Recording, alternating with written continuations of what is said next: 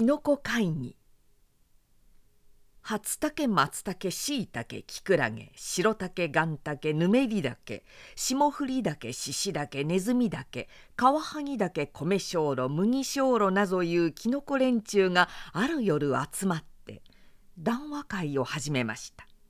一番初めに初竹が立ち上がって挨拶をしました。皆さんこの頃はだんだん寒くなりましたのでそろそろ私どもは土の中へ引き込まねばならぬようになりました。今夜はお別れの宴会ですから皆さんは何でも思う存分に演説をしてください。私が書いて新聞に出しますから。皆がパチパチと手を叩くとお次にしいたけが立ち上がりました。皆さん私はしいたけというものです。この頃人間は私を大変に重宝があってわざわざ木を腐らして私どもの畑を作ってくれますから私どもはだんだん大きな立派な子孫が増えてゆくばかりです。今にどんなキノコでも人間が畑を作ってくれるようになってもらいたいと思います。皆は大賛成で手を叩きました。その次に松茸がえへんと咳払いをして演説をしました皆さん私どもの務めは第一に傘を広げて種をまき散らして子孫を増やすこと。その次は人間に食べられることですが人間はなぜだか私どもがまだ傘を開かないうちに喜んで持って行ってしまいます。そのくせしいたけさんのような畑も作ってくれません。こんな風だと今に私どもは種をまくことができず子孫を根絶やしにされねばなりません。人間はなぜこの理屈がわからないかと思うと残念でなりません。と涙を流して申しますと皆も口々に「そうだそうだ!」と同情をしました。するとこの時皆の後ろからケラケラと笑うものがあります。見るとそれはハエトリだけ紅だけわらじだけマグソだけキツネの一虫キツネの茶袋などいう毒キノコの連中でした。その大勢の毒キノコの中でも一番大きいハエトリだけは大勢の真ん中に立ち上がって「お前たちは皆バカだ。世の中の役に立つからそんなに取られてしまうのだ。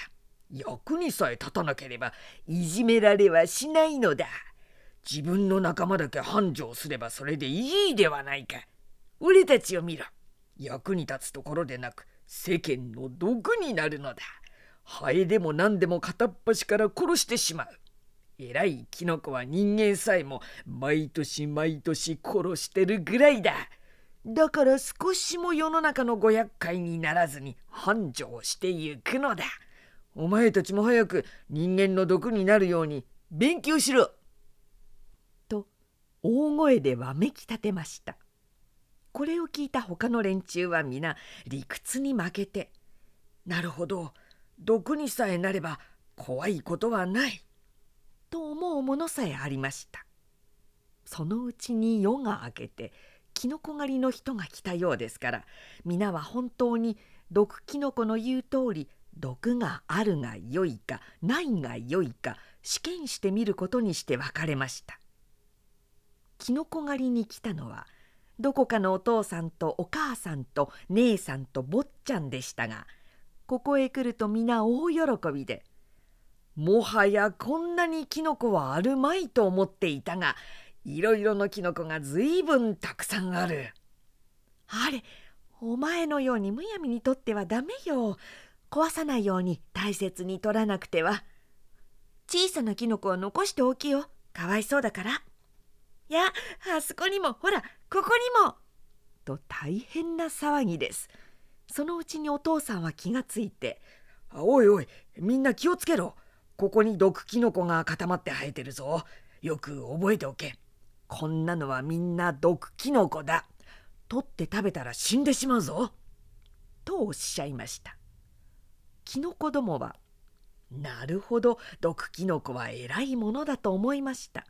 毒キノコも「それ見ろ!」と威張っておりましたところがあらかたきのこを取ってしまってお父さんが「さあ行こう」と言われますと姉さんと坊ちゃんが立ち止まって「まあ毒キノコはみんな憎らしい格好していることね。